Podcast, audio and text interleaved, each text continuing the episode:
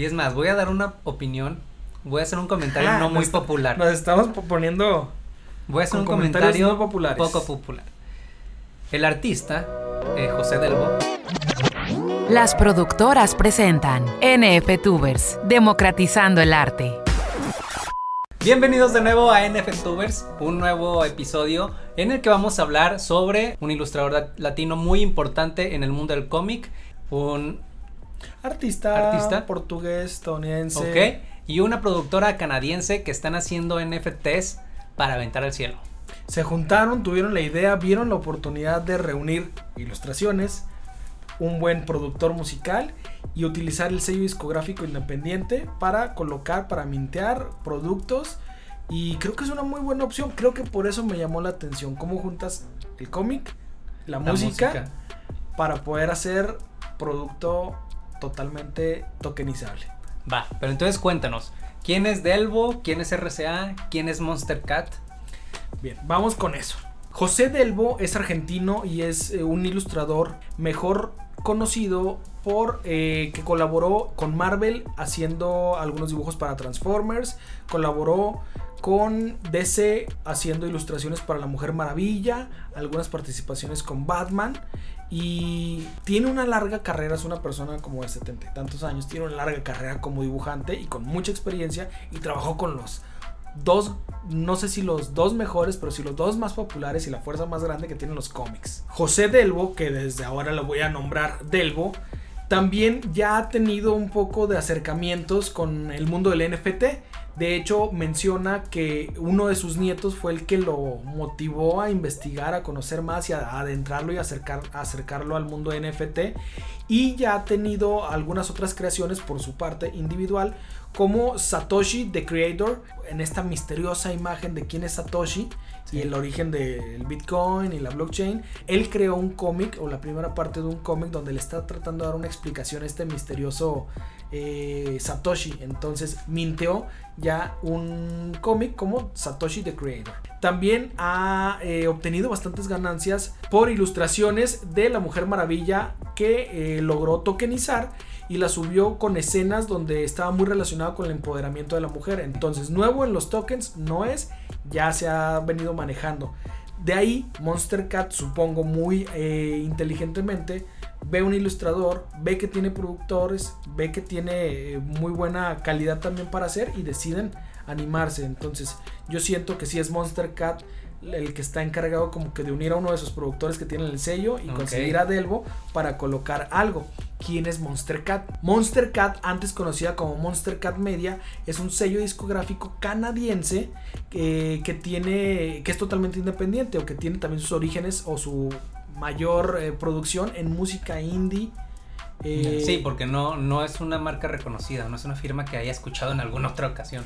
dentro de su, su portafolio tiene algunos de sus artistas como San Holo, Aerochord y Marshmello. San Holo, San Holo es muy bueno, ¿no?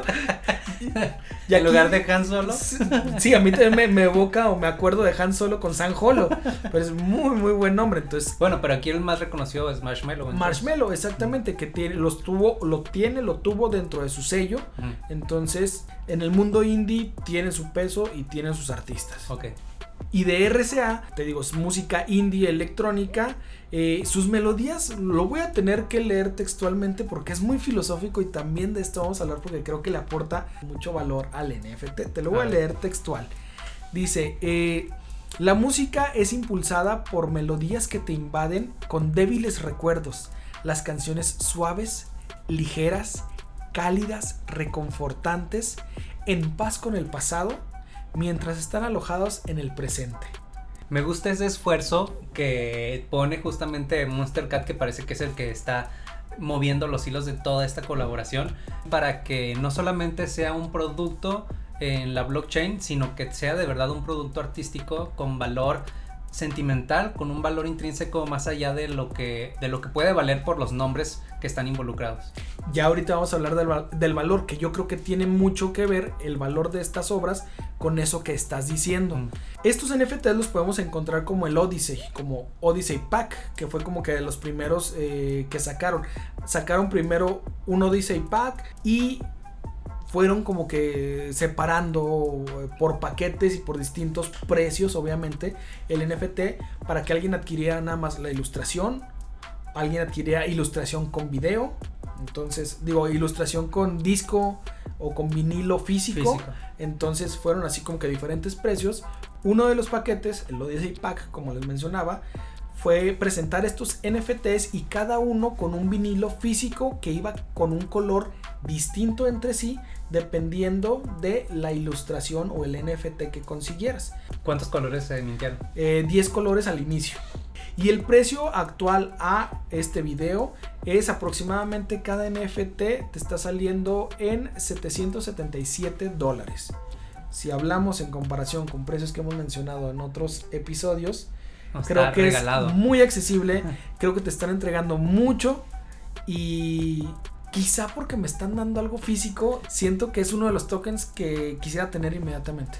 Y fíjate en la ironía, están dando no CDs, están dando viniles. En la tendencia de los NFTs, en el ecosistema blockchain, alguien se está atreviendo a hacer obras donde no solamente te venden el producto digital, también te dan un producto físico y ese producto físico no lo vas a repro- poder reproducir en otro lado que no sea un tocadiscos. Y los tocadiscos, ¿dónde los consigues, güey? Eh, ya, fíjate que las ah, he visto en algunas tiendas departamentales que están sacando como que nuevas generaciones actualizadas nada más por el por el recuerdo Sí, te lo dan con forma por la nostalgia te lo dan con forma del tocadiscos Sí, me parece, me parece irónico una, una jugada magistral. Aquí voy a poner el meme del, por esta maravillosa jugada. El hecho de que estén vendiendo NFTs, cosas físicas, y aparte que esa cosa física te O sea, lleve a, otro, a otra, era época. a otra a otra época exactamente estamos queriendo jugarle al fantasma de la Navidad futura presente y pasada güey Sí. Entonces, creo que ese plus que le están otorgando hace muchísimo más fácil la transición. Y creo que ahí tiene su valor. Podemos observar, ustedes lo pueden estar viendo oh, precisamente en este momento, eh, al gatito, al templo del gato. Los ojos, si los están viendo en diferente color, esos son los ojos que van a ir o que vendría tu vinilo si compras el Odyssey Pack. El vinilo impreso, Impreso. vendría con eh, motivos de ese color. ¿Hay algo que tú le podrías criticar visualmente a este NFT? Creo poniéndonos estrictos, poniéndonos, jugándole al abogado del diablo y siendo ahora los malos. Jugando al abogado, al abogado del diablo, creo que podría decir que dos cosas. Visualmente el gato desconecta con la con el estilo gráfico de los demás elementos. Estos, estos gráficos que evidentemente son 3D, pero te digo, tienen trazos encima de ellos que los hacen ver como 2D, como si fueran gráficos en una, en, en una página de un cómic.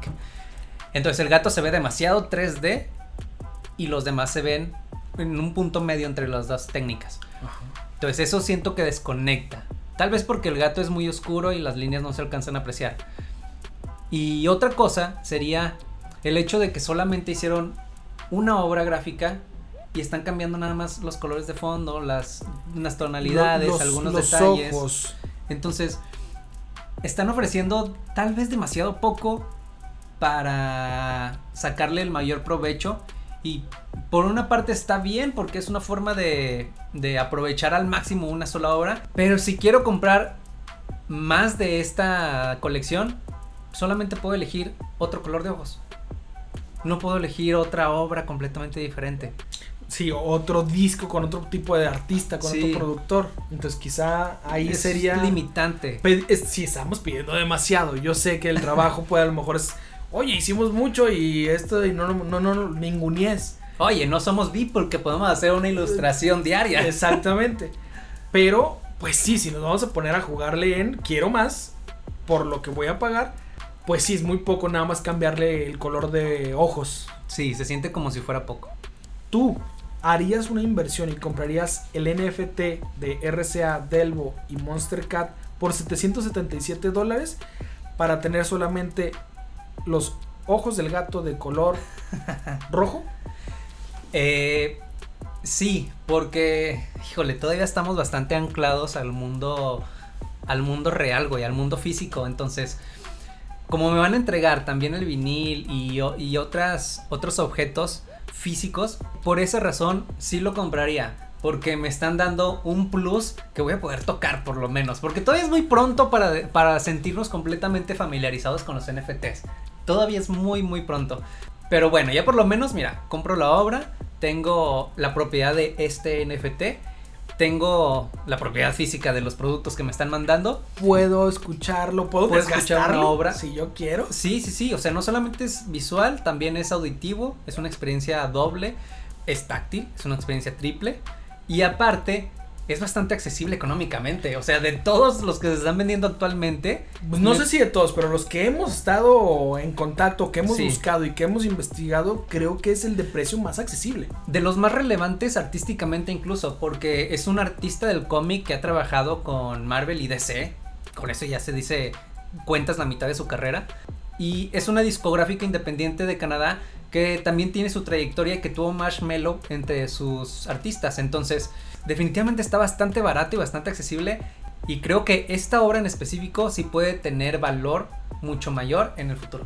Y es más, voy a dar una opinión, voy a hacer un comentario Ah, no muy está- popular. Nos estamos poniendo Voy a hacer un comentario no poco popular.